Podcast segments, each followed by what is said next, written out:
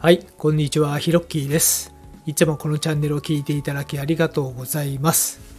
えーとっても久々に、収録をしてみました。前回が2023年の8月25日だったので、えーおよそ4ヶ月ぶり、えーぐらいですね。まあ、サボっていたというか、なんか体調がね、えー優れなくて、で、気分も乗らなくてですね、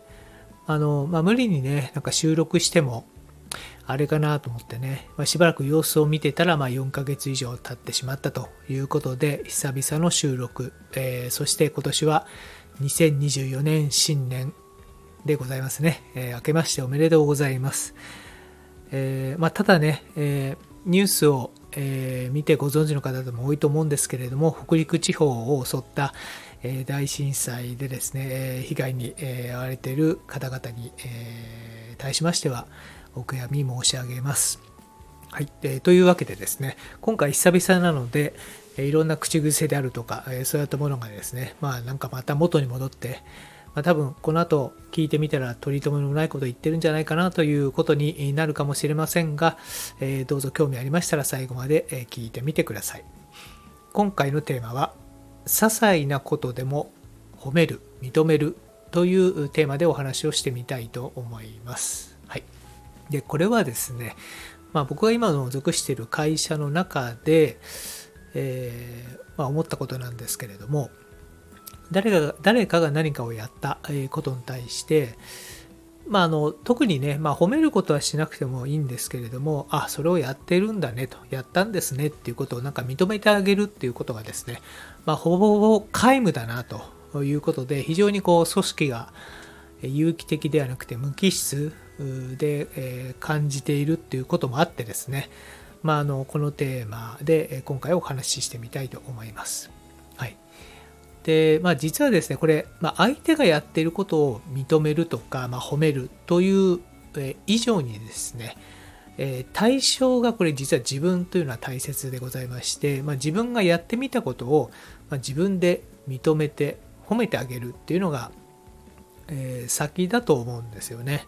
やっぱりなんか相手を認める前に自分を認めて、えあげないとですね、まあ、本当の意味で本当の気持ちで相手のことをやっぱり心の底から認めてあげたり褒めてあげたりっていうのはできないんじゃないかと、まあ、つまり自分をおざなりにしてですね、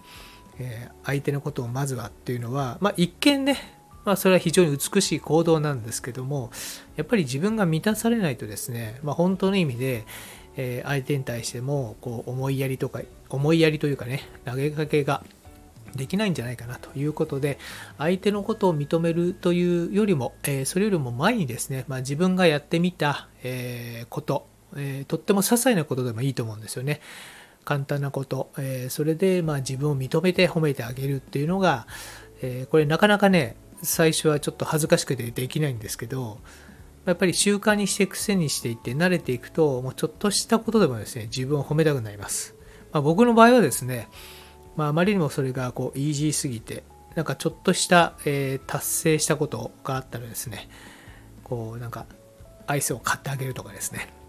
そういうのをやっていて、まあ、多少太ったりした時期はあったんですけれどもあのまあ言葉でもね、まあ、よくやってるよねとかあとはその何でしょうね両手でこう自分をこう包み込んであげてですねまあいつもありがとうっていう感謝のねぎらいの言葉をかけるとか、まあ、そういったものでもいいんですけれども、まとにかく自分がやってみた些細なことを、えーまあ、とっても簡単にですね認めてあげる褒めてあげるというのは、えーいかがでしょうか？というわけで、え今回のホラ吹きチャンネルはこの辺で。今回の放送を聞いて何かコメントなどありましたら遠慮なくお気軽にくださいね。ご相談などでも構いません。すべて読ませていただきます。音声を聞いた後にすぐにアウトプットすることは脳が創造的に動いて活性化されるのでとってもおすすめです。コメントを入れたりブログに書いたり誰かに話したりなどぜひやってみてくださいね。どうぞアウトプットをそれぞれ楽しんでみてください。このラジオを引き続き聞いてみたいと思われましたら、どうぞ躊躇なくフォローボタンを押してくださいね。最後までお聴きいただきありがとうございました。それではまたです。今年もよろしくお願いいたします。Thank you for listening to the end. Let there be prosperity.